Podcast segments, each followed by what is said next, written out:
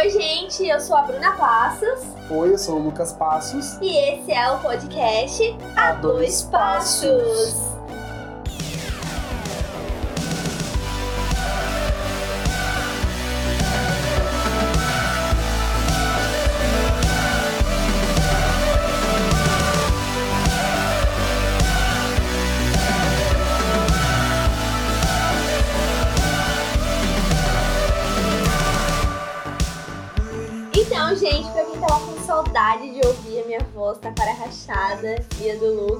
E a gente mal ouve no caso.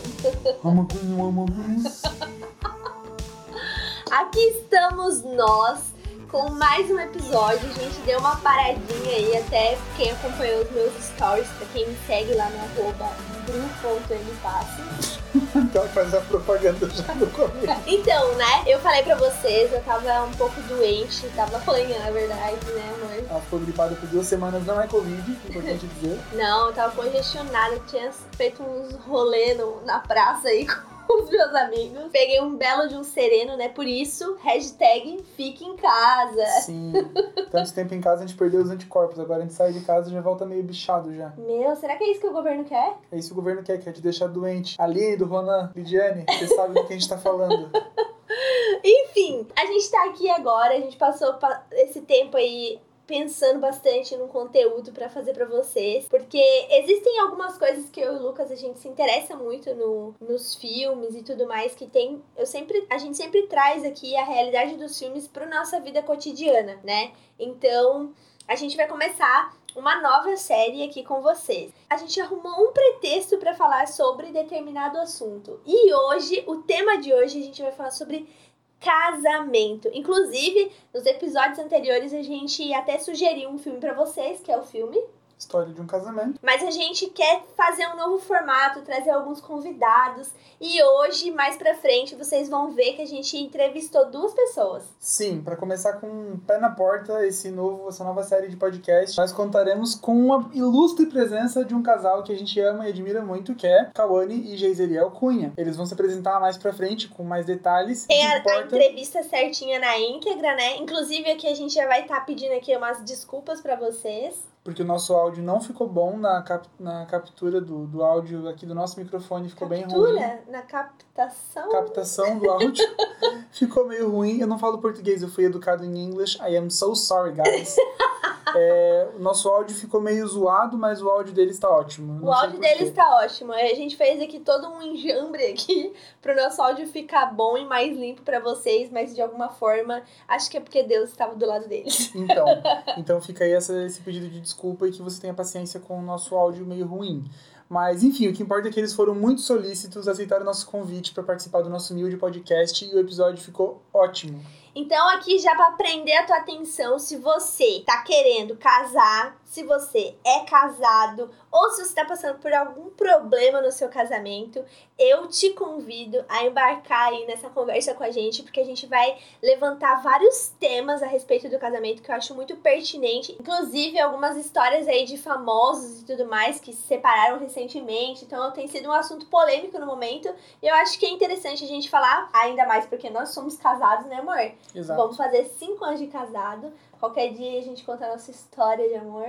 Sim, até por isso que a gente resolveu começar com esse episódio sobre casamento, porque é a nossa situação atual, a gente tem muito para falar sobre isso. A gente tá se separando. É, não, e, e a gente tem esse casal de amigos que também acabaram de casar, então é uma outra perspectiva de quem acabou de casar e de quem aconselha casais. Vocês vão ver que eles têm esse background de trabalho com casais, então é muito legal, muito interessante. E essa não será a última participação desse casal aqui no podcast A Dois Passos.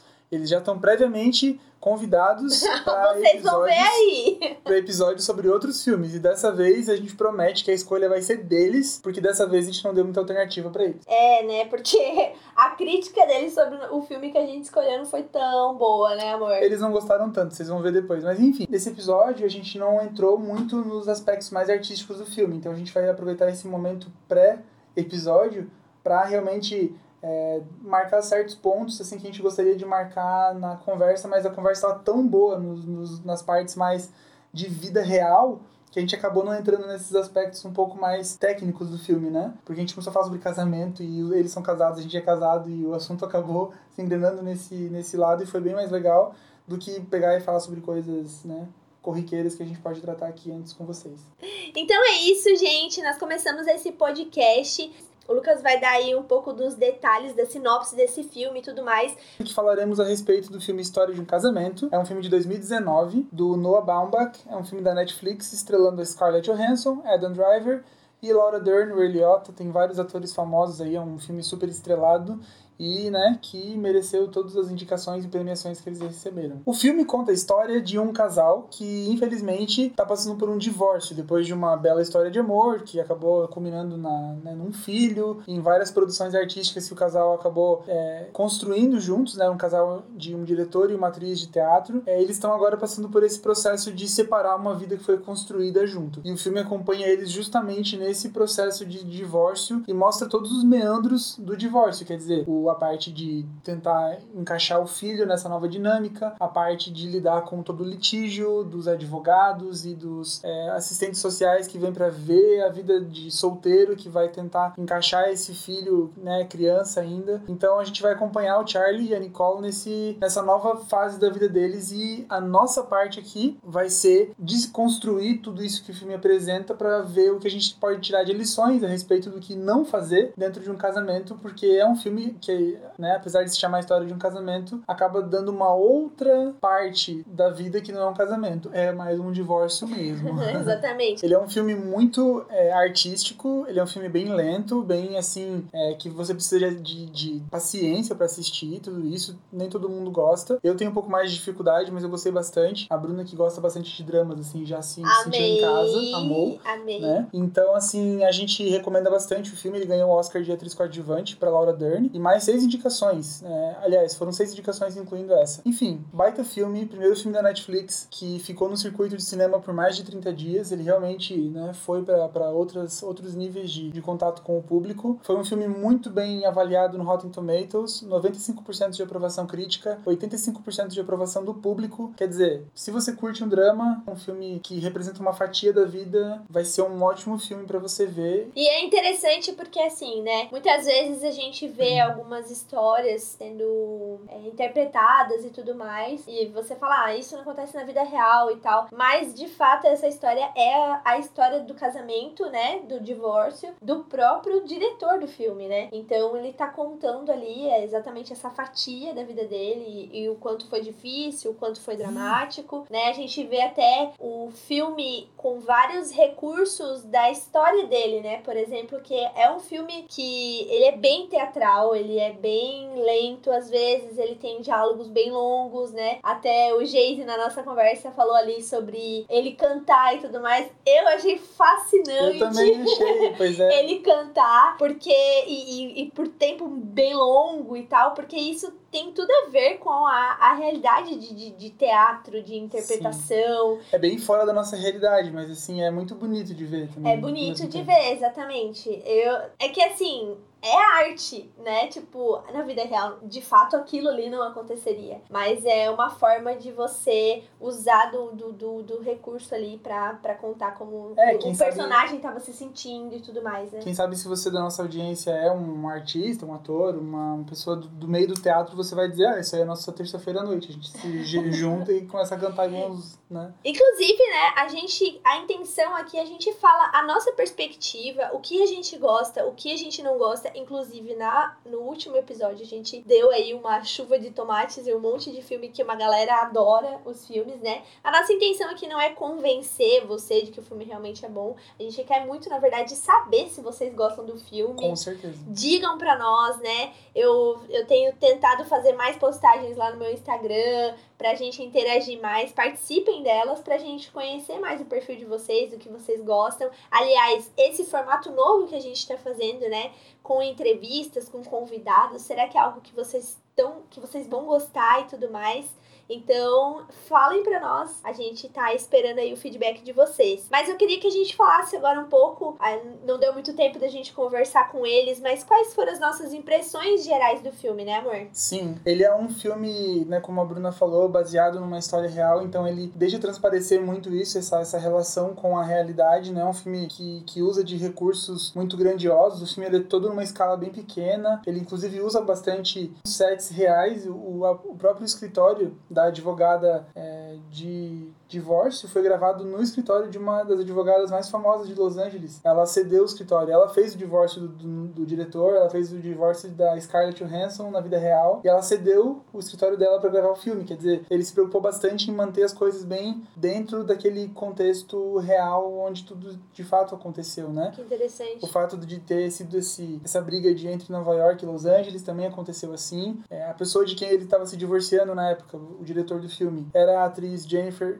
Jason Lee, que é bem conhecida de quem assistiu já a Typical. Ela faz a mãe do personagem principal. Os Oito Odiados. Ela faz Os Oito Odiados, faz aquela, aquela mulher que está sendo levada para ser executada. Então é uma atriz muito famosa, muito conhecida, que se divorciou dele, enfim. Então o filme todo ele é muito. A linguagem do filme é muito realista, assim. Né? Embora, como a gente falou antes, trate de uma, de uma realidade muito distante da nossa, para aquela realidade ele, ele é muito, muito. Fiel. Fiel, exatamente. Essa é a palavra, muito fiel. Obrigado. Ele é bastante envolvido nesse aspecto teatral, tanto que se você perceber, os sets de gravação funcionam como uma peça de teatro. Então as pessoas entram e saem de cena pela, pela lateral, os, os ambientes funcionam dessa forma meio que como se a gente estivesse atrás de uma quarta parede que foi derrubada pra gente ver o ambiente, né? Uhum. É, quando eles estão brigando na cena da cozinha, no, no apartamento deles, lá, que é, ele tá na cozinha e ela tá na sala, tem uma parede no meio deles para dar essa impressão bem física de que tem um, um, bloqueio entre eles, né? Que impede eles de se verem enquanto conversam. Uhum. Então são recursos que o diretor empregou para deixar ele realmente bem com essa estética teatral, assim, de ambientes mais pé no chão, mais assim, é, com, com uma uma escala mais humana, tu não vê eles em Simples, grandes espaços né? abertos, né? Tu vê eles sempre mais ali centrados, então é bem, o filme é bem sensível nesse sentido, assim. A fantasia de Halloween que ele usa nos dois anos, quando ele depois do divórcio, ele se veste no primeiro ano como homem invisível, que é como ele se sente em relação ao filho dele. Ele sente que tipo ele se tornou um homem invisível aos olhos do filho, assim, porque ele não. O filho não percebe, mas ele vem abraçar o filho, o filho corre na direção oposta e, tipo, ele tá de homem invisível. E no outro ano, quando eu acho que é o, quando o filme acaba, ele tá de fantasma. Tipo assim, ele tá lá na casa da ex-mulher dele, tá cercado de pessoas que ele conhece, mas ele não é mais nada ali. Tipo, ela tem um namorado, ela tem uma vida, e ele é um fantasma. Nossa, que. Por isso que um filme mais artístico, ele é. Ele tem vários detalhes. É... Camadas. É, a gente sempre usa esse termo camadas, que ele é, é uma coisa. Subjetivo. é uma coisa subjetiva, assim, né? Sim. Tipo, não tá escrachado que tá ali, mas ele tá ali, ele significa algo, ele quer comunicar algo, e é só pra quem tem esse olhar realmente mais sensível. E, e às vezes um filme desse você tem que assistir uma, duas, três, né? É um filme que exige realmente atenção nossa, né? Pra quem não gosta de drama, não gosta de coisa parada, é um filme difícil de, de assistir realmente. É, eu acho que é o tipo de filme que ele premia a pessoa que tem um engajamento maior com o cinema. Por exemplo, coisas que eu não, não sei porque eu não tenho engajamento que, o, que um público Sim, tem. aham. É, as músicas que eles cantam, né? Ele canta uma música e ela canta uma música também, dado o momento do filme. Aham. São músicas bem famosas de é, musicais da Broadway que tem a temática parecida com a do filme, que trazem uma coisa a respeito, por exemplo, de um homem se reinventando, de uma mulher é, que se liberta de uma situação que ela estava desconfortável. Então, quem é bem envolvido com esse, com esse universo do entretenimento, quanto mais envolvido você for, mais premiado você vai sair do cinema. E eu acho legal, assim, de certa forma, embora seja um pouco elitista, sei lá, dá pra se dizer que é um pouco, né? O diretor fazer um filme que só Só quem 1% realmente é, da- tá da- por dentro do. Exato. Que Só vai perceber tudo, né? É, só que ao mesmo tempo, se esse, se esse 1% se envolve tanto com esse meio, eles merecem ser premiados de certa forma, né? De olhar, ouvir uma música e dizer, pô, essa música tem tudo a ver com, com o filme, só que só eu percebi isso. É, é gostoso quando acontece isso. Eu não percebi essas músicas musicais, eu li, né? Porque eu sou envolvido nesse nível. Eu leio pessoas que se envolvem a esse ponto, que vão na Broadway ver, né? Enfim, Aham. musicais. E só eu um ouço dia aí, você mas- daí, no caso, e o ouvinte ouve nós. Exatamente, então é assim que o conhecimento vai passando. né? Exatamente. Mas então, assim, cara, o filme, ele é muito legal, ele é muito bonito, ele é muito bem atuado. A cena que ela tá contando pra advogada sobre a perspectiva dela em relação ao casamento é uma cena de cinco minutos, Nossa! sem cortes. E ela tá entregue ali, Ela né? tá entregue. Emocionada mesmo, tipo, e ela chora e ela fala como ela se sente. Meu, fascinante, fascinante, né? É, é engraçado como a gente tende a, a julgar o, a, a máquina de Hollywood como é, extremamente progressista e feminista, aquela coisa toda, mas nesse filme a gente vê, é, ironicamente, um aspecto um pouco negativo de todo esse, esse feminismo, de toda essa. é, não, não como um movimento né, antigo de, de igualdade dos gêneros, mas assim, essa coisa mais política, mais, né? Como isso pesa às vezes em decisões, em situações que são de vida humana, de, de situações de caso a caso. Acaba que o discurso do patriarcado na boca até da advogada ganha tipo um protagonismo na vida de uma pessoa que só tá passando por um processo dolorido que às vezes uma terapia ajudaria, mas às vezes o discurso político acaba arruinando as chances de um nem seja um divórcio, né? Mas um divórcio amigável. O discurso político e econômico e tudo isso acaba, né, uma, sendo uma avalanche de, de dor e de sofrimento. É interessante, porque geralmente a gente vê Hollywood no outro lado disso, né? Ele não é um filme. Eu acho que ele não pega nenhum dos dois lados, né? É, ele não ele não é defende ela, não defende ele, ele não é partidário. Ele fala as coisas feias ali da, da briga de interesses, que é feio. Ele fala da, dessa coisa do relacionamento e tal. É uma pena que seja a história de um divórcio, né? É uma pena que, que, não, que tenha sido um casamento que fracassou, né? Talvez. Será que foi um casamento? E mantendo a, a linha do que a gente conversou umas semanas atrás, a respeito de, da importância de conhecer a face daquilo que é ruim para que a gente reconheça isso e fuja, de novo vem esse filme como uma espécie de uma, de uma fábula, né? Igual você ouvia a fábula do, da lebre e da tartaruga, né? Do tipo, não seja confiante demais no seu potencial é, em detrimento dos outros, porque uma hora o outro pode te superar e quando você vê, você dormiu no ponto. E sabe aquela coisa de você ver uma fábula e aprender uma lição com aquilo? Uhum. Esse filme, pros casais e pros é, aspirantes a, a casais, Casamento, aham. cara, esse filme é uma baita de, uma, de um aviso, assim, de um cautionary tale. No inglês, essa expressão quer dizer, tipo, uma fábula pra te ensinar uma lição, assim, sabe? Do que você não deve fazer. E o, o que essa lição é, vocês vão ver no episódio mais pra frente. Então eu queria que vocês ficassem aí com a entrevista que a gente fez, né? Com a Kawane, com o Geiseriel. Foi uma conversa bem legal. E é isso aí, ouçam aí. Depois digam pra nós o que, que vocês acharam. Então, a gente tá, a gente tá aqui hoje com um casal que a gente admira muito, um casal que a gente ama, e a gente vai pegar as opiniões desse, desse casal, o que eles acharam, o que eles é, têm pra agregar pra nossa vida a respeito de E- casamento nesse dentro desse, desse, desse filme, dessa história que a gente viu, né? Isso, podem começar se apresentando, por favor, né? Para os nossos ouvintes saberem quem vocês são. Então tá bom, então tá bom. Eu vou deixar minha esposa começar. Começa aí, Cal. Oh, Olha, Deus. que cavalheiro! Gente, eu Maravilhoso. nunca fiz um podcast, eu tô nervosa, mas ok, vou tentar me apresentar. Eu Vai sou amar. Kawane. Então, gente, ouçam meus outros pod- podcasts espalhados pelo mundo, tem muitos. Sim, Só que é porque a não- pessoa pode estar ouvindo isso no futuro, quando já gravou 150 podcasts, Pois né? Vai é. saber. É verdade. Talvez hoje eu vou mostrar o meu talento aqui pra todo mundo que tá ouvindo. Claro. Claro que sim. Então, vamos lá, eu sou a Kawane, eu sou esposa do Geiseriel. Que vocês estão vendo? Brincadeira. Eu trabalho junto com ele numa igreja e sou formada em psicologia. Também tenho uma relação assim com a arte. Eu me formei na escola Bolshoi também, então me interessa falar de coisas artísticas. Cinema não é tanto meu forte, mas eu gosto de arte de uma maneira geral. E eu espero poder trocar uma ideia legal com vocês aí sobre o tema de hoje e contribuir de alguma forma. Meu Deus, né? Se uma pessoa que se formou no Bolshoi e não tiver o que agregar, né, Oh, senhores? meu Deus, Né? mas faz tempo, A gente hein, acabou, gente? a Eu gente acabou de elevar, a gente acabou de elevar o nível do nosso podcast, entendeu? Pois olha, é só, vocês é ouvintes- currículo mesmo, gente. Eu tô meio aposentada, mas a gente vai tentar aqui não falar tanta Faz, besteira. faz um, faz um plié agora. Ei, ela tá aposentada, mas quando tira pra fazer é, abdominal, ela faz mil, assim, brincando. Vamos fazer abdominal? Vamos, Ah, mil. Bem Gente, tranquilo. Ai, bem Eu, no- eu no tranquilo. terceiro tô pedindo arrego já. Bem, bem, bem. bem normal, né, meu? Então, eu sou o Geiseriel, é esse nome mesmo, Geiseriel. Se, Se você. você pesquisar Saúde, Google, aquele vem. É, se você Certo. pesquisar no Google Geiseriel, vai aparecer resultado não encontrado, que ninguém tem Aham. esse nome. Não Eu- tem mais ninguém. foto- não, Você quis dizer acidente de carro? Você quis dizer um vírus, mas é isso aí. Então, meu nome é Geiseriel Cunha Feliciano. Olha que nome mais político, né? Meu sobrenome. Geiseriel. Eu sou pastor de uma igreja em Joinville. É, eu não sei qual é o nível que atinge o seu podcast, mas vamos falar de mundo. É no Brasil essa igreja, tá? É Santa Catarina.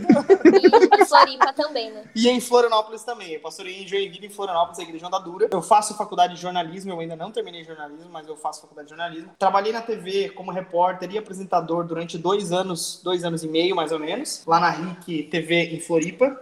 E eu jogo futebol, aqueles é meio aleatório. Gosto de longas caminhadas ao luar. E faço academia Né? três vezes na semana. Quando dá, quatro.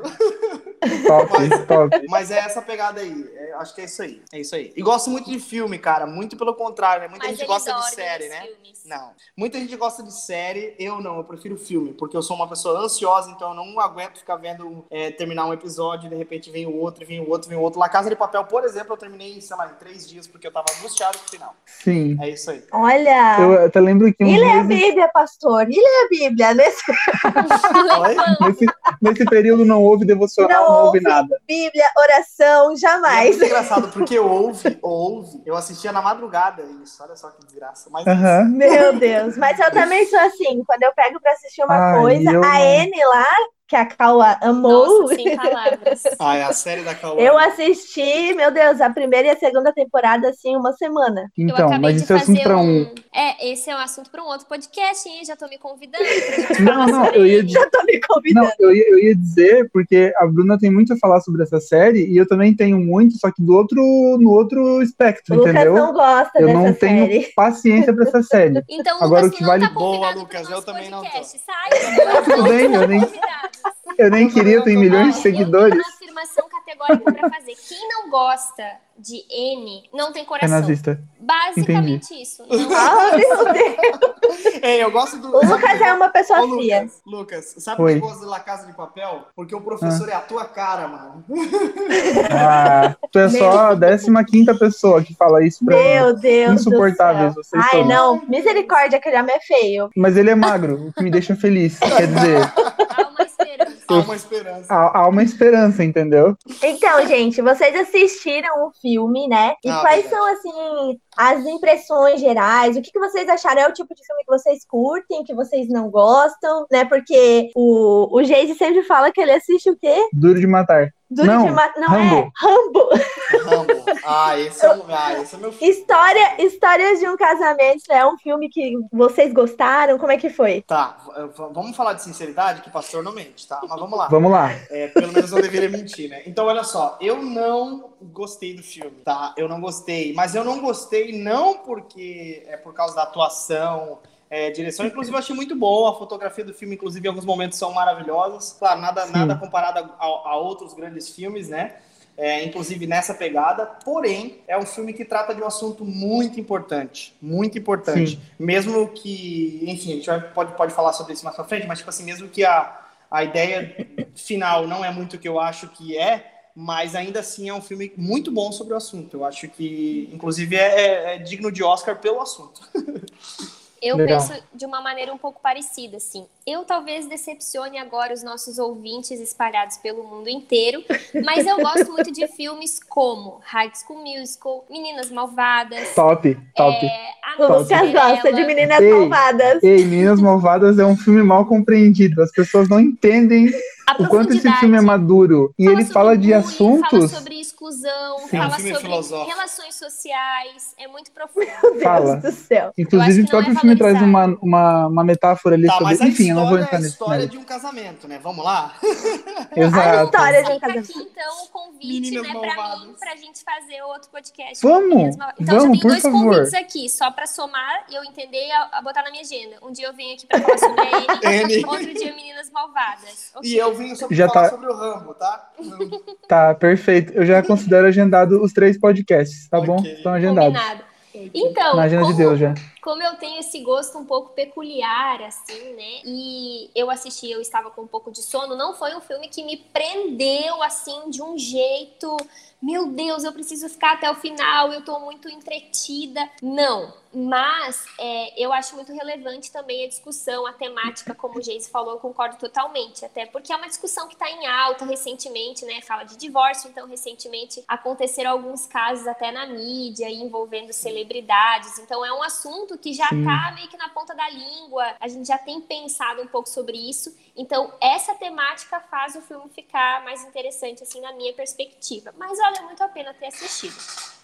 Legal. É, aqui a gente tem assim uma opinião parecida em alguns aspectos e que diverge em outros, assim. Uhum. Eu gostei muito do filme como, como peça de arte, né? Tipo, em termos estéticos, em termos de é, atuação, achei um filme ótimo, assim, mas é porque é, eu e a Bruna, a gente tem um pouco de, de é, apego, assim, a Bruna bem mais do que eu. Eu sou, eu não vou mentir, eu tenho um lado assim, ó, que eu vou assistir um filme do Vingadores muito mais feliz do que eu vou assistir a História do Casamento, entendeu? Uhum. Isso, é, isso é fato. Beleza.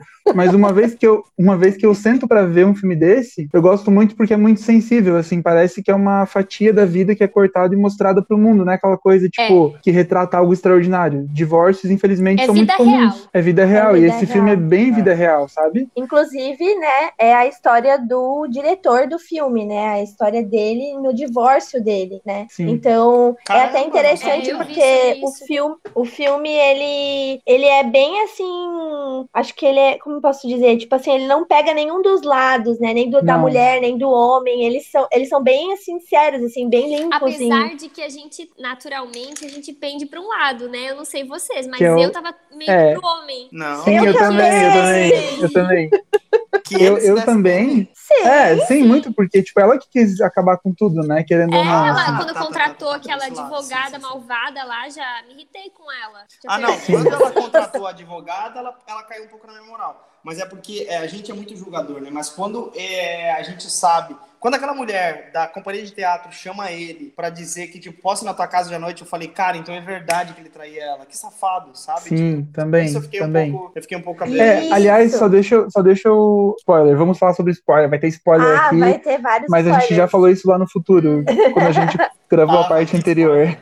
Isso é o ouvinte ouvindo o bastidor do podcast. Sim, mas eu achei. O que, eu acho que o nome do filme ele acaba entrando nessa coisa que a Cal falou, né? Que o filme, é, esse assunto tá em alta e tudo mais, e até essa noção de que o divórcio é uma história de casamento, né? Porque, na verdade, a, a não é história de casamento, é história de um divórcio, né? Sim. E as pessoas é. hoje elas consideram como se o divórcio ah, faz parte, passar por isso faz parte, né? Então. Sim, o filme deixa claro, o nome do filme é História de Casamento como se divórcio fosse uma parte do casamento. É isso que eu ia falar, eu, eu não É a morte. Filme, é, eu acho que, não, acho que deveria ser história de um divórcio. Pronto, quer ser realista? Então Sim. seja realista, caramba, né? Tipo assim.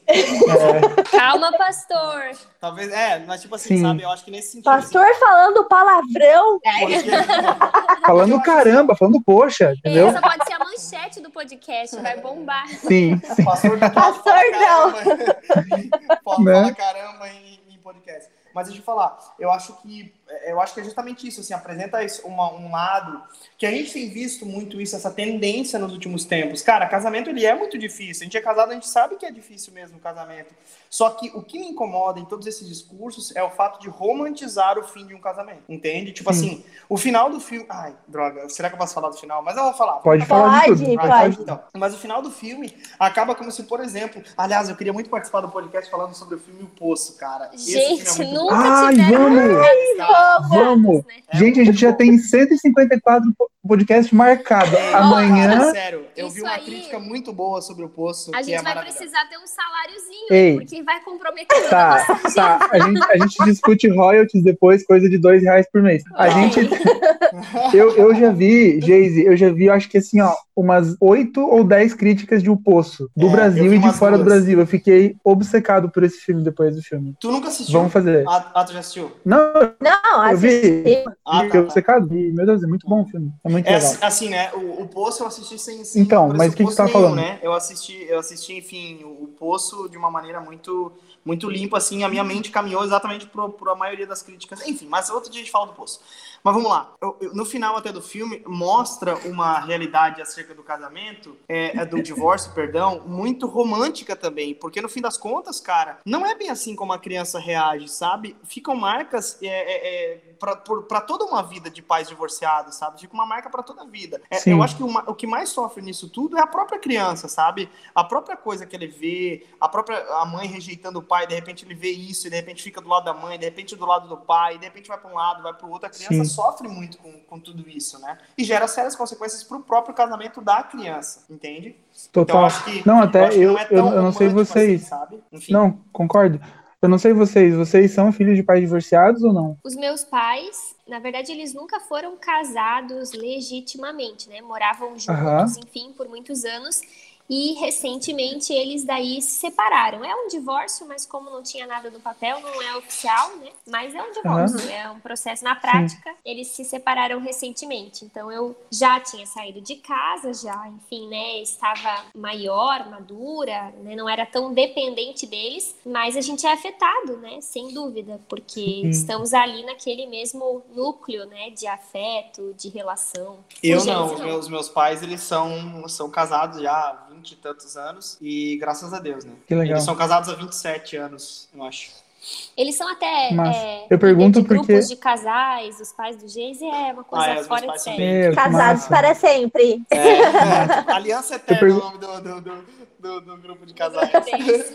Eu pergunto porque eu, eu sou filho de pais separados e eu sei, é bem o que tu falou, assim, quando tu, eu vendo filme, eu fiquei muito, tipo assim, cara, divórcio não é assim, não é essa coisa é, bonita que o filme pinta, assim, né? Uhum. Só que é até interessante porque, é, vá lá, o filme é baseado numa história real, então o que, que a gente é levado a acreditar? Que de fato alguns divórcios acontecem dessa forma, mas por quê? Porque o casamento foi levado também de uma forma Uhum. é, com essa crença de que divórcio era uma opção o tempo todo, né? Então É. tu vê que realmente muitos divórcios são assim. Tipo, nessa coisa meio, ah, infelizmente aconteceu, é isso aí, Uhum. não deu pra lutar e tal, e você meio que só aceita porque desde o começo você já casou com essa crença. Hum. E me revolta muito porque O pastor Lipão, que é o meu pastor, né? Ele, ele fez uma. Só dele. uma... Nossa, Nosso pastor. Nossa, nosso pastor. divide um pouco ali, pão. Exclusivo.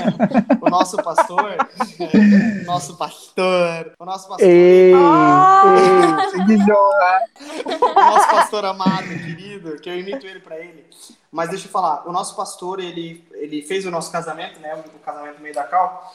E ele, ele fez, ele deu justamente essa palavra, assim, sabe? Ele falou, olha, só tem uma coisa em mente, não existe a possibilidade de, não, não tratem o divórcio como uma possibilidade, tipo assim, mesmo nos dias mais difíceis, mais ruins e assim por diante. Enfim, ele, ele deu esse encorajamento, né? É, então acho que foi muito, foi muito importante, eu acho que ele estava pensando justamente nessas coisas, sabe? Tipo assim, Mas, em contrapartida, eu acho pertinente trazer um outro lado aqui também, né? Que é, talvez muitas pessoas podem estar ouvindo isso e achando que a gente é muito cabeça fechada, meu Fechada, Deus, mas sim. não deu certo, eles estavam sofrendo, é, eles não tinham mais um bom relacionamento, ela não tinha possibilidade de ter os seus sonhos individuais, pessoais, meu Deus, que horror, ele traía ela, tal, etc, né? Pode ter, pode ter muita gente que tá ouvindo isso e tá falando, meu Deus, já vamos desligar esse podcast aqui porque eles são muito cabeça Sim. fechada.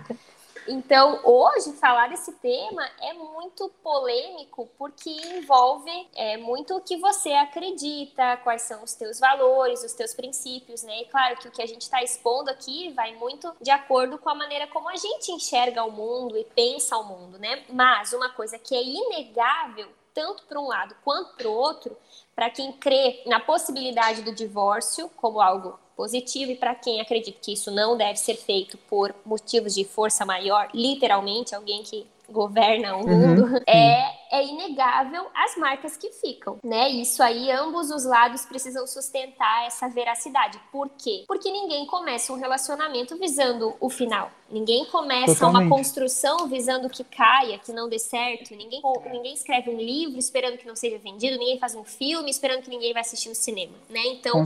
Existe uma expectativa criada, existe uma idealização, existe uma, uma relação ali que se fez, né, de intimidade e que quando ela é, existe esse processo de separação, de ruptura, isso gera dor. Né? Isso Trauma, é uma coisa né? que ninguém pode negar. Você pode concordar que o divórcio é uma opção, você pode discordar, como o Geise levantou a bola aqui, de acordo, né? Ele falou que é pastor, se ele falasse algo diferente seria até estranho.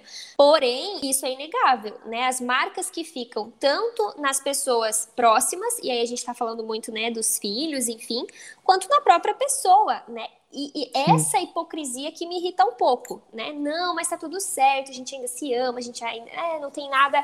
Eu não tô mal com isso, isso não me fez sofrer. Pô, então você não tem coração como quem não gosta de N, você não, não teve sentimentos, então você realmente não amou, não se envolveu, porque todo envolvimento é como se, existe uma, como se existisse uma colagem. Eu gosto de pensar numa maneira bem literal de imaginar. Assim, você pega uma folha, é, A4, assim, né? E, enfim, uma folha de ofício, assim. Você pega duas, duas folhas, passa uma cola líquida e cola elas, né? Deixa elas bem coladinhas. Depois tenta separar elas. Vai ficar uma colada na outra, vai dar uma rasgação toda errada. Sim. Esse é um casamento se separando. As colas ficam, né? As marcas ficam. Então, isso, independente das opiniões relacionadas a divórcio, isso é inegável. Ficam marcas, sim, e não só positivas, muito negativas, né? A gente vê, por exemplo, é, a, a, até na mídia, né? Recentemente, um casal bem famoso se separou, né? É, se uhum. divorciou. A gente vê uma romantização no texto de. Não só apenas esse casal, mas um outro que se separou recentemente também. É, mas, tipo assim, uma romantização, sabe? dessa parte da vida que é extremamente extremamente caótica, sabe, cara? A gente percebe que, infelizmente, e como a Kawane falou, né? Deixam marcas, cara, pro resto de uma vida, sabe? E essa maneira de romantizar, na minha visão, eu acredito que psicologicamente falando, são defesas, né? Uma tentativa de tornar esse momento difícil demais um pouco mais leve, um pouco mais fácil, porque a gente lida também com a expectativa das pessoas, né? Principalmente Total. no caso desses casais que são públicos, né? A gente não vai citar o nome aqui porque vai que eles estão ouvindo, né? Podem se sentir ofendidos. Claro. claro. A gente é bastante certeza, famoso. Né? Bastante fama, né? É. Então, mas enfim, existe, existe essa expectativa. Eu lembro quando eu terminei um namoro, que era um namoro, mas eu um, um dos meus maiores receios, eu sabia que eu precisava terminar. Eu tinha essa compreensão de que era o melhor, mas eu tinha muito medo do que as pessoas iam dizer, pensar. Então, a gente lida também com as expectativas dos outros, é. não só nossas. Totalmente. Ainda mais nesse mundo de aparência, rede social, visibilidade, né? Não, e eu... Sim, a gente vê ali desde o começo do filme eles querendo, é, quando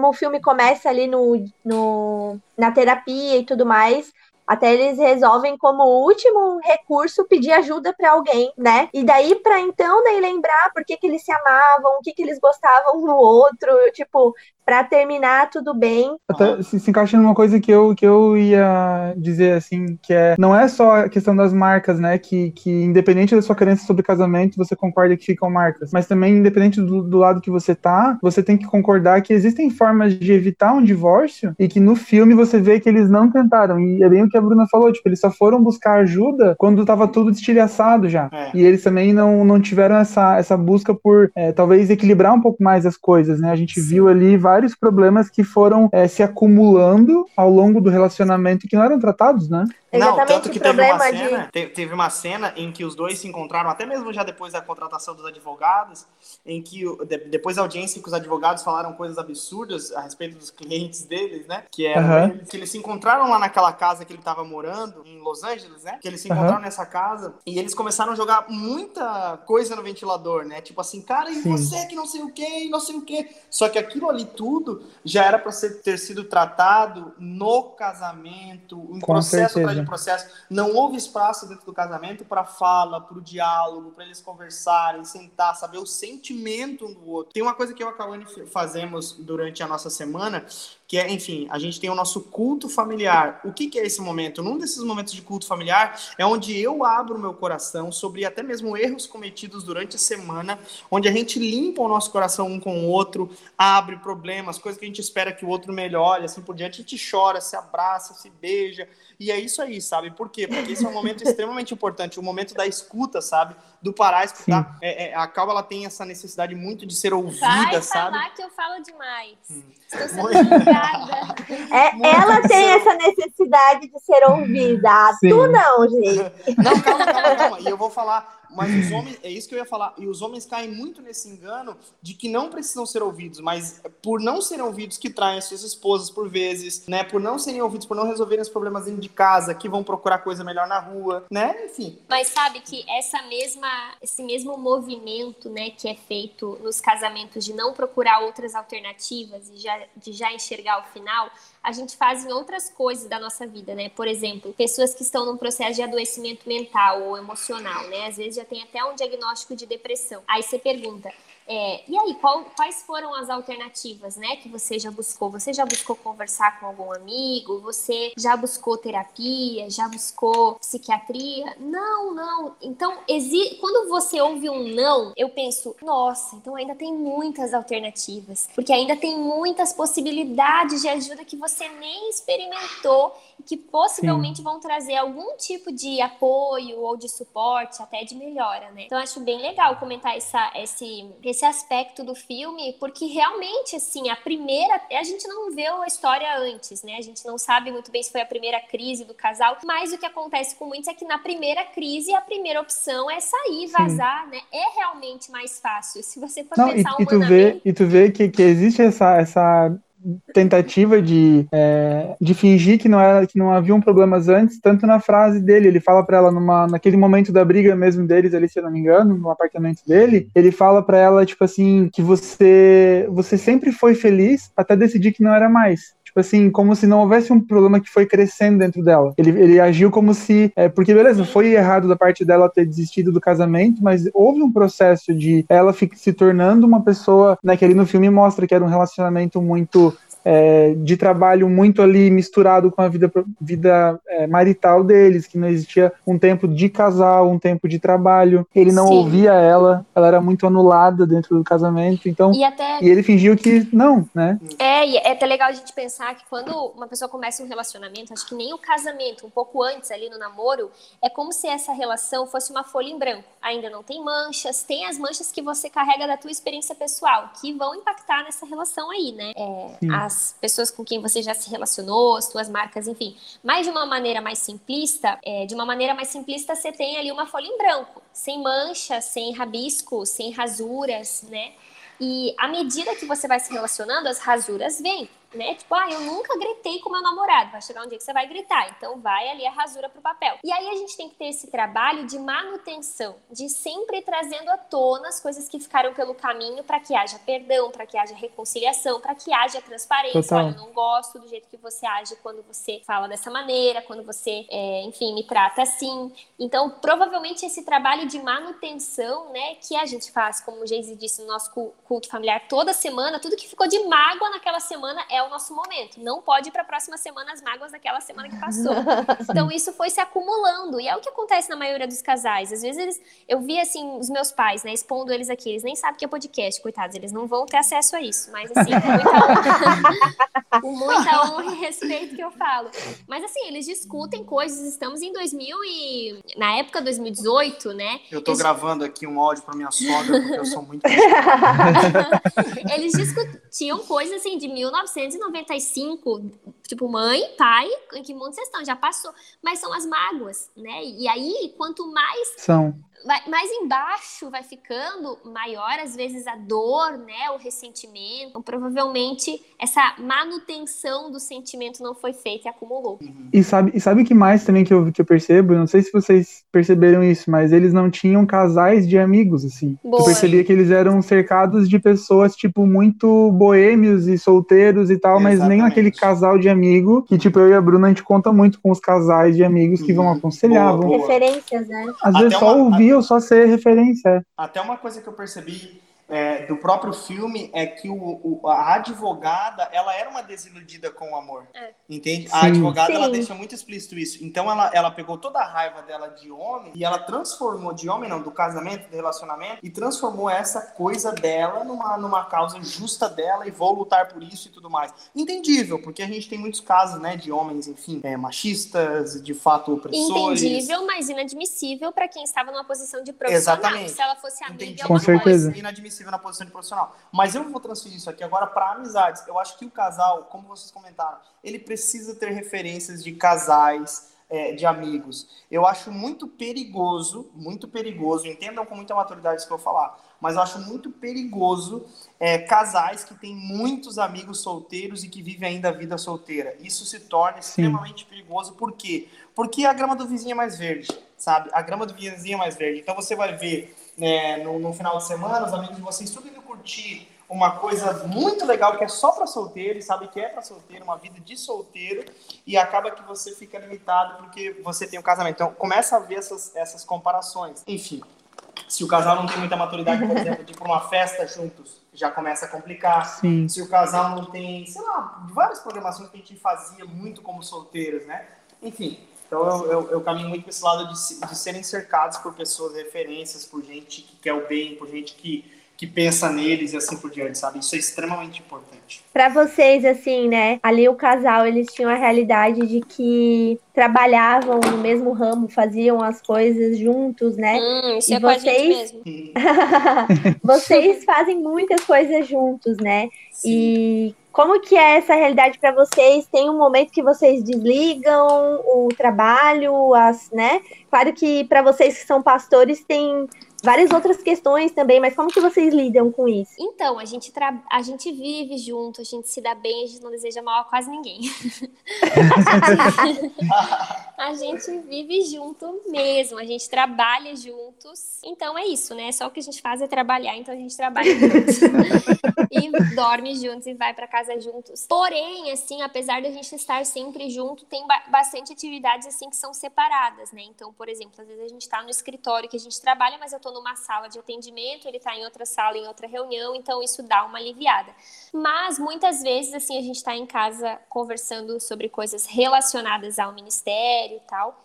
Mas eu, eu, eu não sei, assim, a gente é casado recentemente, né? Não faz, não faz muito tempo que a gente casou. Então a gente ainda tá construindo, né, amor? Nossa programação, nossa rotina. Mas uma coisa assim que agora, parando, nunca nem tinha pensado numa resposta final para isso, mas agora parando para observar um pouco a nossa rotina, a gente tem os nossos momentos, sabe? Tem momentos Legal. assim que o Geise, ele se tranca lá no escritório e eu vou para um outro canto e a gente vive a nossa vida um pouco, eu respiro.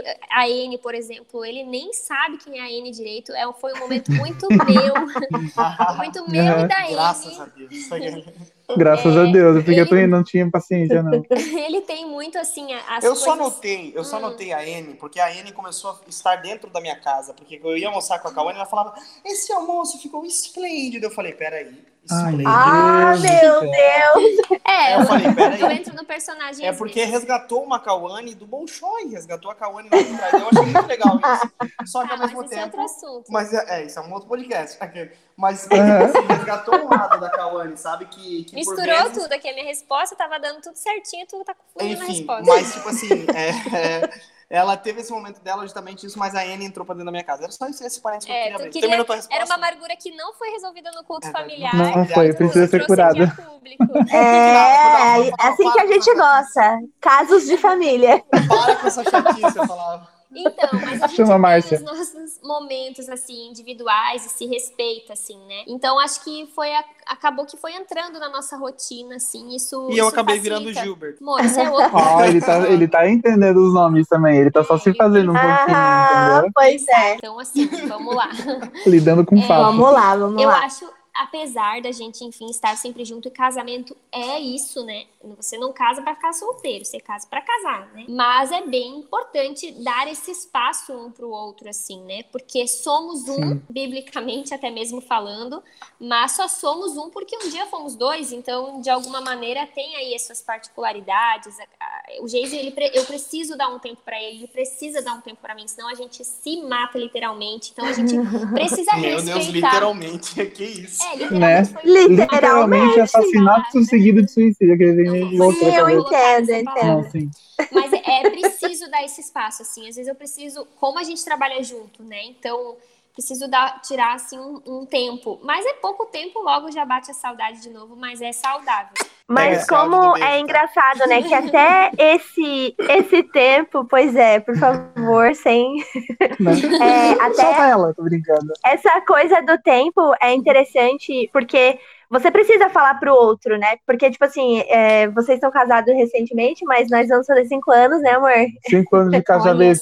Faz tantos anos. E, e a gente teve um dia, teve um dia que eu cheguei pro Lucas e eu falei, amor, a gente Tô não cansado precisa. A gente não. Não, mentira, amor. Não. Eu falei, Isso não a tava gente na pauta. precisa, a gente não precisa fazer tudo junto. A gente Sim, pode você assistir TV e eu ler um livro lá Mas no o que- O que, que quarto. acontece? O que acontece? Durante o namoro, a Bruna tinha uma parada muito assim, ó, do tipo, horário de almoço do Lucas. Eu tinha que ligar pra ela no horário de almoço no trabalho e tinha que ficar a Era uma, bem grudenta. a uma hora e meia inteira falando com ela. Vai Então, que ele ia sabe? me trair. Ei, não, não, não, é- não, ela queria te emagrecer, esse era o objetivo. Isso, exatamente. E daí ela ficava falando comigo pra não deixar eu comer pra emagrecer. E aí, depois que a gente casou, esse tipo de coisa criou em mim, assim, essa coisa, tipo assim, de tentar dar o máximo de atenção. E eu sou meio grudento mesmo. Eu sou, assim, com ela, bem grudento. Até que quando ela veio me falar, eu fiquei tipo, nossa, eu nunca, nunca imaginei no meu, sonho mais ousado Que que eu teria. um tempo. Porque eu também queria um tempo, mas eu, não- mas eu achei que ela não queria. Tu vê com uma falta de comunicação. E às Sim. vezes o É casal falta de comunicação. quer esse tempo, um quer Hum. fazer academia, o outro quer voltar a fazer aula de dança e não, não fala, né? Tipo É. assim, que quer fazer coisas diferentes. A gente, Até- você é o dono do podcast. perdão, mas Diga, eu- Lucas, bem mas eu só-. Eu sou o dono do podcast, eu gostei disso. Vou gravar uma almofada. Não, Lucas, é então, com você. a gente. ah, o repórter falou isso pra mim, amor. Aconteceu agora mesmo. Eu sempre. Peraí que deu um delay.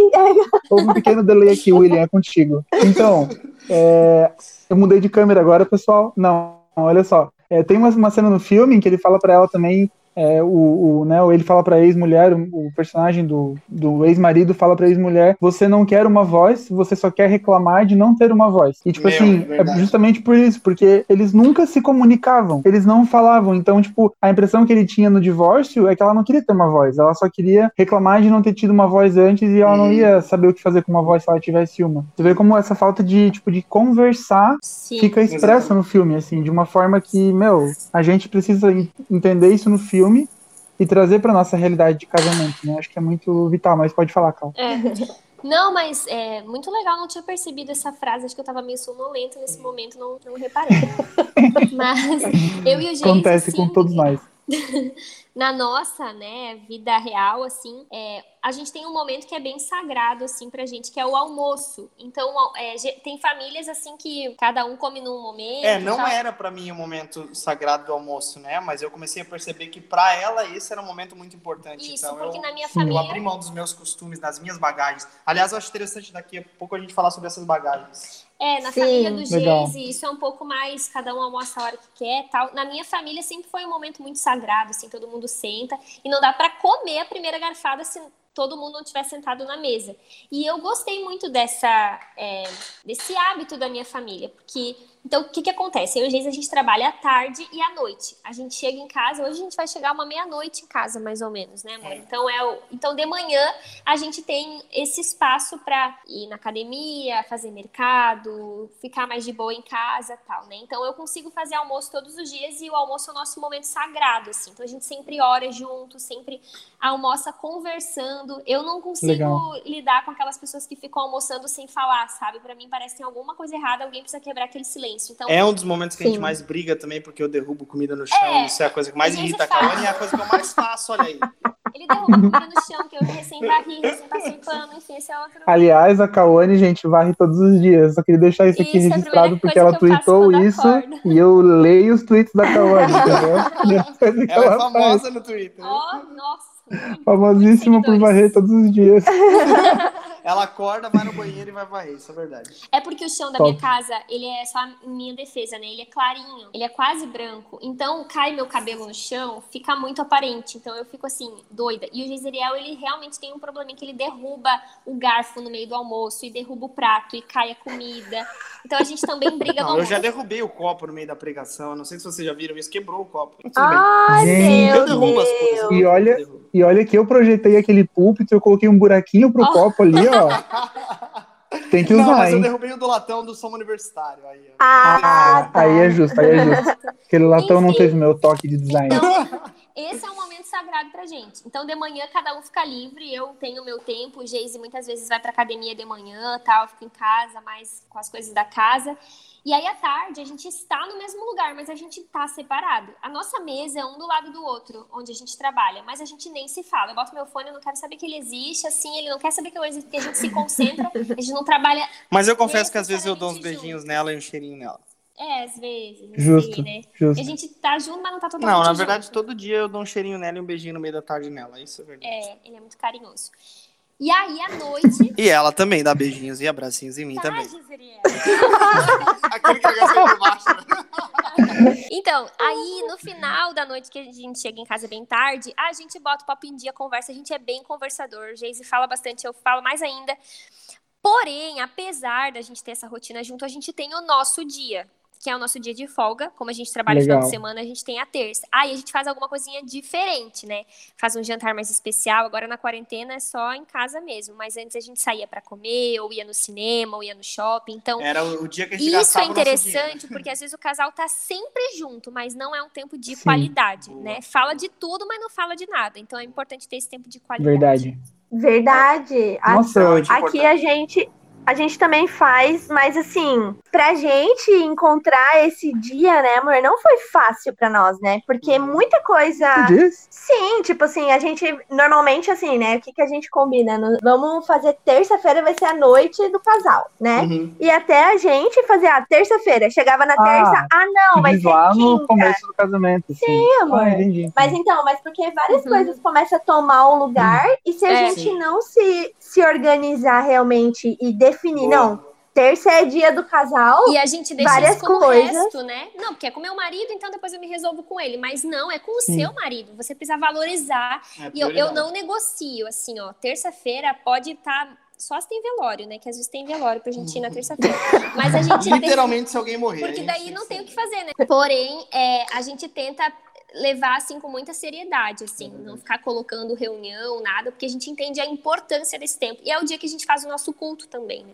Uhum. Legal. É, é o momento, é justamente o dia de folga, é o dia onde a gente para para também resolver aqueles probleminhas pendentes, ser sincero um com o outro, cultuar a Deus, a gente tem a nossa fé cristã, cultuar a Deus, enfim. E, mas eu, eu acho que uma coisa que a gente comentou aqui que eu queria só voltar lá naquele ponto é o fato do, do- das bagagens que as pessoas carregam, sabe? Tipo assim, sim. eu vim com uma bagagem, a Kawane com outra bagagem e assim por diante.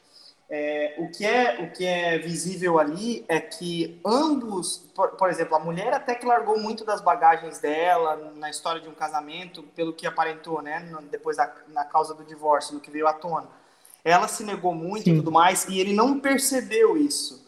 Então, o que, que é importante? O marido e a esposa perceberem as, as bagagens de cada um, sabe? Perceber o que cada um traz da sua família, da sua casa e ter esse tato de poder abrir mão justamente naquilo que está dificultando o casamento num todo, sabe? Por exemplo, Uhum. para ela era de extrema importância almoçar juntos. Então, cara, é de extrema importância que eu abandone a minha prática da minha bagagem familiar é, e passe a almoçar com ela no horário que ela pede. No começo do casamento, não que a gente não esteja no começo do casamento, mas bem lá no começo mesmo, eu não entendia isso. Brigava com ela, fala, para de, de, Não, de, ele de, de berrar e de me chamar pra mesa, porque não é, não vou almoçar agora, vou almoçar só depois, tal. Vou ler É, isso ele falava, pode ir comendo, Pode ir amor. comendo, tal. E eu ficava, como E- assim? Pode ir comendo, a mesa toda posta, é o nosso momento. Então, até a gente Sim. entender o que é valor um pro outro, né? Sabe? Tipo, e aí é, precisou abrir mão, né? Então, se eu pudesse dar um conselho pra audiência, eu daria Por esse- favor.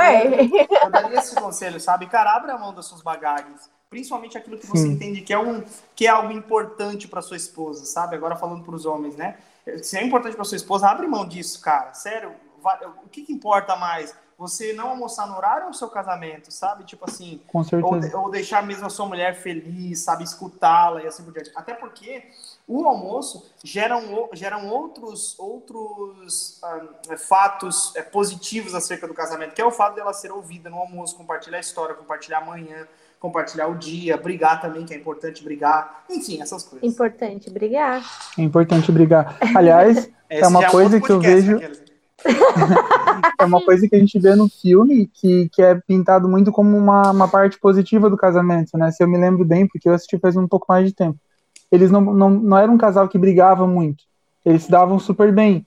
Só que isso nem sempre é sinal de um casal bem resolvido. Às vezes Saudável, uma é. relação saudável. Tanto que não tinha Às vezes é sinal de um abertura- casal que não quer Não. resolver. Exatamente. Não tinha muita abertura, é, é, até naquela cena que ele vai dar crítica para ela e que ele fala que não conseguiria dormir é, é, sem dar aquela crítica. Ele só deu aquela crítica porque interessava a ele, entende? Tipo assim, Sim. cara, então se me interessa, eu vou fazer essa crítica, sabe? É, mas enfim, o que eu percebi é que faltou espaço mesmo, de ouvir e de falar, sabe? E assim, uma coisa que eu não sei muito como é que são com os outros casais, mas às vezes ouvindo histórias, assim, eu, eu pensava, nossa, mas eu achei que todo casal era assim, que é o quê? O fato de ser muito transparente um com o outro, sabe? É, pra gente isso é, uma, é um valor e é uma coisa muito importante. O Geise sabe tudo que acontece na minha vida. Eu sei tudo que acontece na vida dele. Essa transparência, né, em relação a sentimentos, em relação às coisas que aconteceram. Então, às vezes, né, existe essa preguiça de contar, de abrir o jogo, e às vezes parece que existem relacionamentos meio superficiais, né? Eu não consigo nem imaginar como que é um casamento que não tem total transparência, onde vocês não abrem o coração, onde não tem uma amizade antes do casamento, né? E em alguns uhum. casos parece que tem duas pessoas desconhecidas dentro de casa, que com certeza deve ter uma relação também com essa questão do tempo de qualidade, porque eles trabalhavam juntos e talvez não tinham essa compreensão de que não, pera, em algum momento a gente tem que ser aqui marido e mulher e não diretor e atriz, né? uhum. Separar esses papéis. Sim, e, e, e, e usufruir de momentos familiares mesmo, não de trabalho.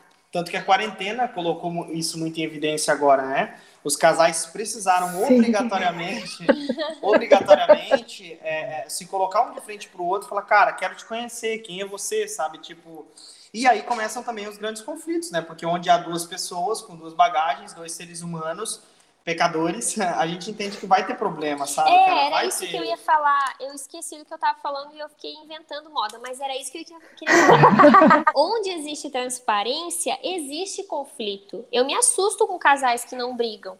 Ou não são sinceros, ou não tem, ou tem muita dificuldade de expressar, né? Ou então nem se conhecem verdadeiramente. A questão é saber brigar, é. entende? A questão é saber brigar. Com Porque, certeza. por exemplo, nessa quarentena, não sei se você sabe, mas tem até uma campanha contra a violência doméstica e tudo mais. Por quê?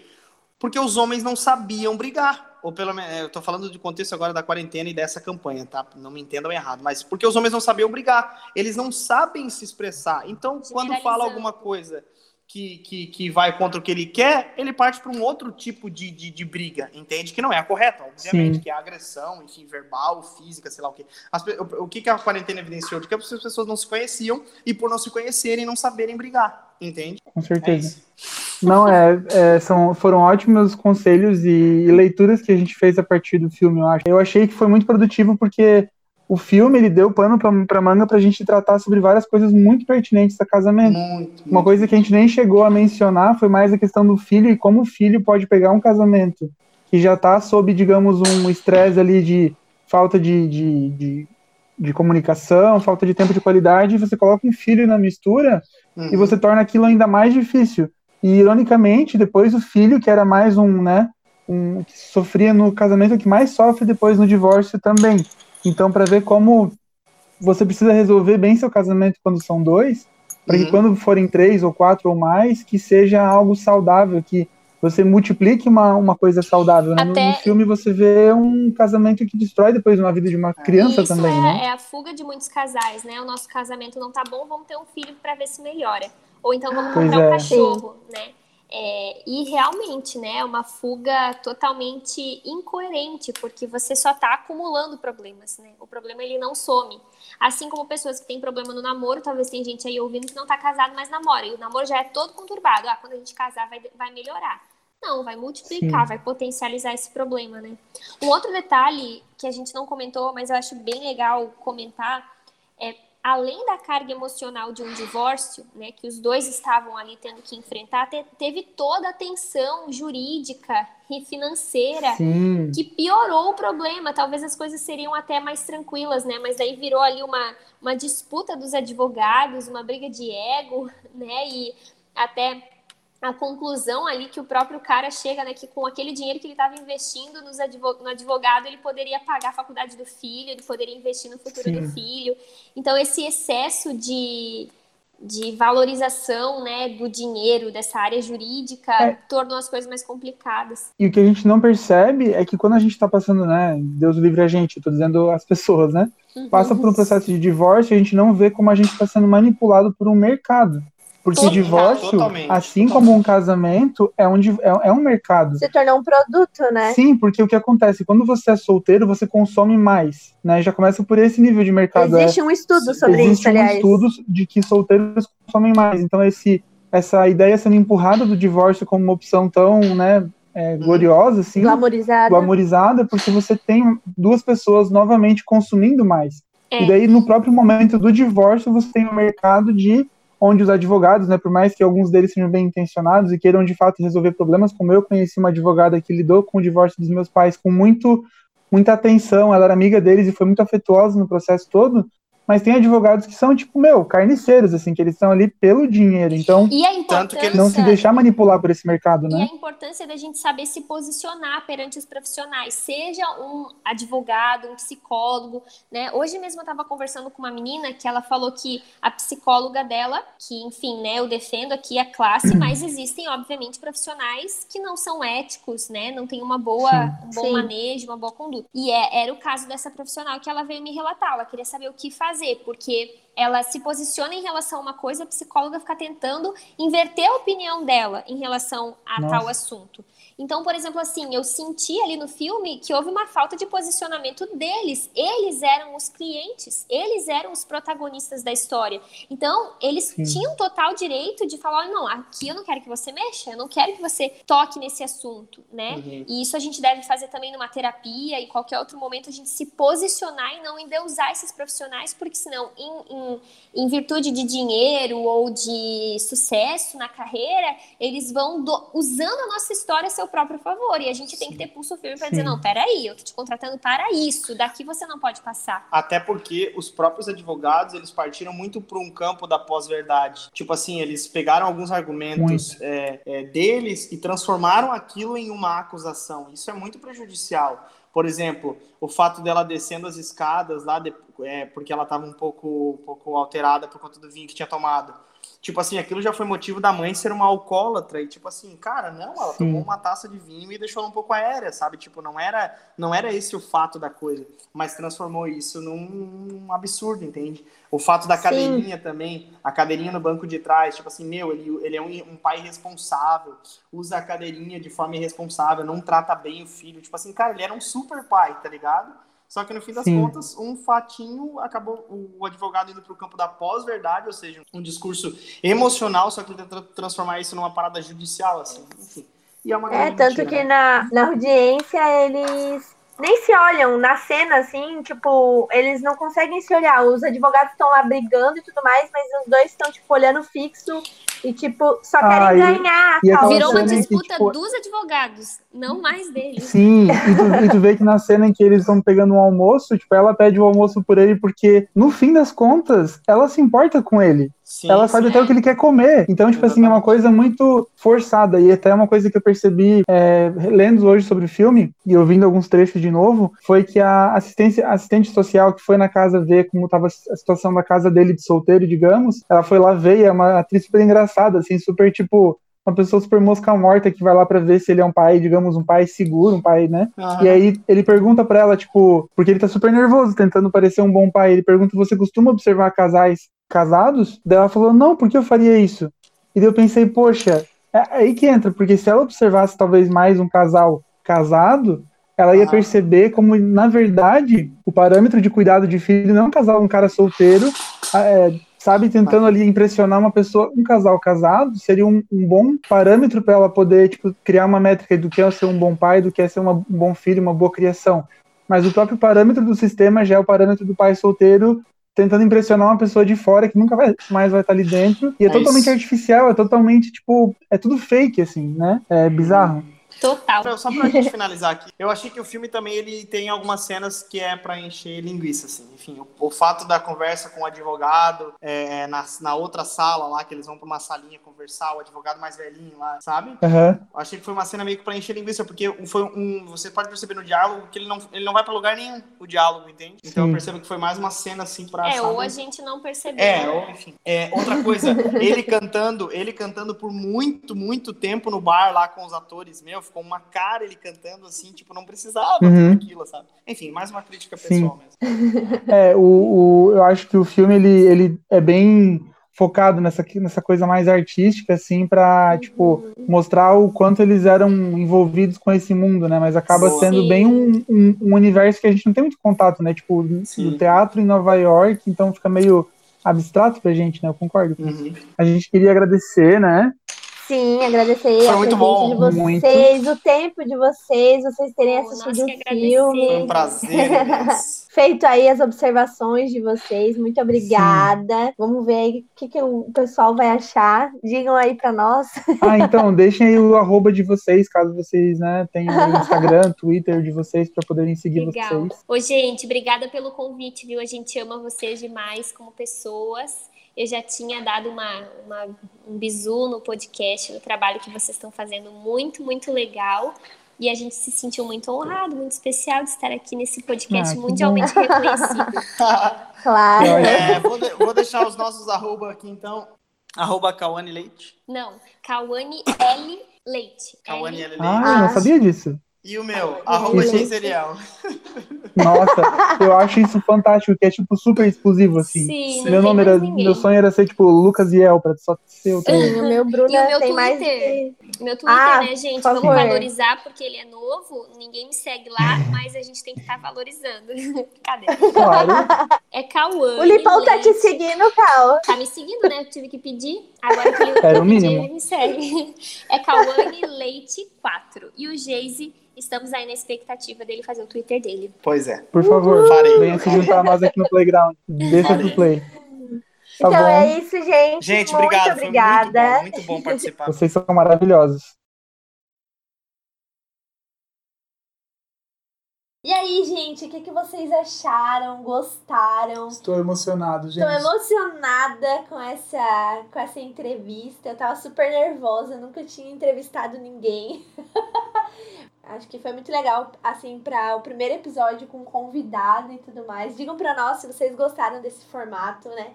Mandem um e-mail para nós no para a dois passos 2 arroba a dois passos 2 numérico, arroba gmail.com. Mande para nós lá o que, que vocês acharam, se vocês concordam com a gente, o que, que vocês pensam sobre casamento, se vocês vão casar, se serviram de dicas para vocês, o que mais que vocês gostariam que a gente abordasse aqui, né? E acho que uma dica para nós, para vocês, inclusive é um, para quem assistiu o filme, quem não assistiu, vários spoilers aí, né? Mas ali na terapia eles fazem uma carta falando sobre o que um gostava no outro para que eles conseguissem finalizar ali a, o relacionamento de vocês sendo bons amigos e tudo mais. No meu casamento, um tio meu falou pra gente fazer o que a gente sentia naquele dia, o dia mais importante da nossa vida, o dia pelo qual a gente esperou lá um ano e pouco pra gente se casar, a gente gastou uma grana, a gente pensou, desejou aquele de um monte. E daí ele falou assim, ó, hoje, quando vocês chegarem na lua de mel, escreva o que vocês estão sentindo hoje. E se algum dia aí vocês brigarem e ficarem chateados um com o outro, leiam essa carta de novo para vocês verem que o amor existe, o que vocês sentem pelo outro é algo sincero, verdadeiro, tal. Então, a nossa dica para vocês aí é essa não busquem recursos depois que já tiver tudo acabado, destruído. Não acredite nessa coisa de que você vai se tornar amigo do seu ex, porque acho que eu não consigo ser amiga nem de ex-namorado, quem dirá de ex-marido. Já falei pro Lucas, se ele se divorciar de mim, eu vou ser a pior Me ajudem, pessoal. Me ajudem. Pi... Então, assim, ó, já pra dar aquele medo mesmo, ó. Não se divorcia, meu filho, porque senão você vai, você vai sofrer. Então, assim, é... Sigam essas dicas, as dicas que o Geis e a Cal deram, né? De tempo de qualidade, de conversa, de comunicação. Acho que são, para nós que estamos casados cinco anos, né, amor? Essas coisas foram primordiais em momentos. Realmente, né? Tivemos crises também, né, amor? Claro a gente não é um casal perfeito. E essa não é a intenção demonstrar aqui também uma perfeição de casal. É isso. não, realmente é muito válido. Acho que é o nosso primeiro episódio com uma, né, uma mensagem assim do tipo temos uma, algo para dizer para você que está passando por uma situação. Acho que podcast é isso aí. Vão ter episódios mais sobre indicação e vão ter episódios que vão falar de assuntos muito profundos, né? E até os próximos episódios talvez não sejam assim tão próximos da nossa realidade, Alguns vão ser mais, né? Por exemplo, falar sobre irmãos. Todos nós temos aqui irmãos, mas nós não somos pais e mães ainda, quer dizer. então vão ter episódios mais dentro do nosso, da nossa realidade, episódios um pouco mais para falar sobre o tema mesmo, porque a gente tem algo a dizer sobre. Então é isso que a gente quer deixar para vocês hoje. Um beijo. Algum, algumas indicações é que vocês também vejam o filme Um Lugar Silencioso, que é um excelente filme sobre casamento, embora não seja sobre casamento. É um casal maravilhoso, que é uma casal baita inspiração. Top. Casal top. Acho que esse o Geis ia gostar. Esse filme o Geis ia gostar. Sim, pena que a gente não assistiu esse. Era pra gente assistir também, mas a gente acabou focando mais nesse filme. A gente vai fazer um outro episódio sobre o Lugar Silencioso. Tá bom? Então assistam esse filme. Um beijo pra vocês. Amamos Obrigada vocês. por ouvir até o final. Divulguem aí. Se inscrevam no nosso canal. Deixe o seu curtir, o seu like ali. O, vai entender que a gente é relevante, que a gente tem um assunto relevante. Se a gente não for, também dá uma mentira. Mas é isso, gente. Muito obrigada. Um beijo.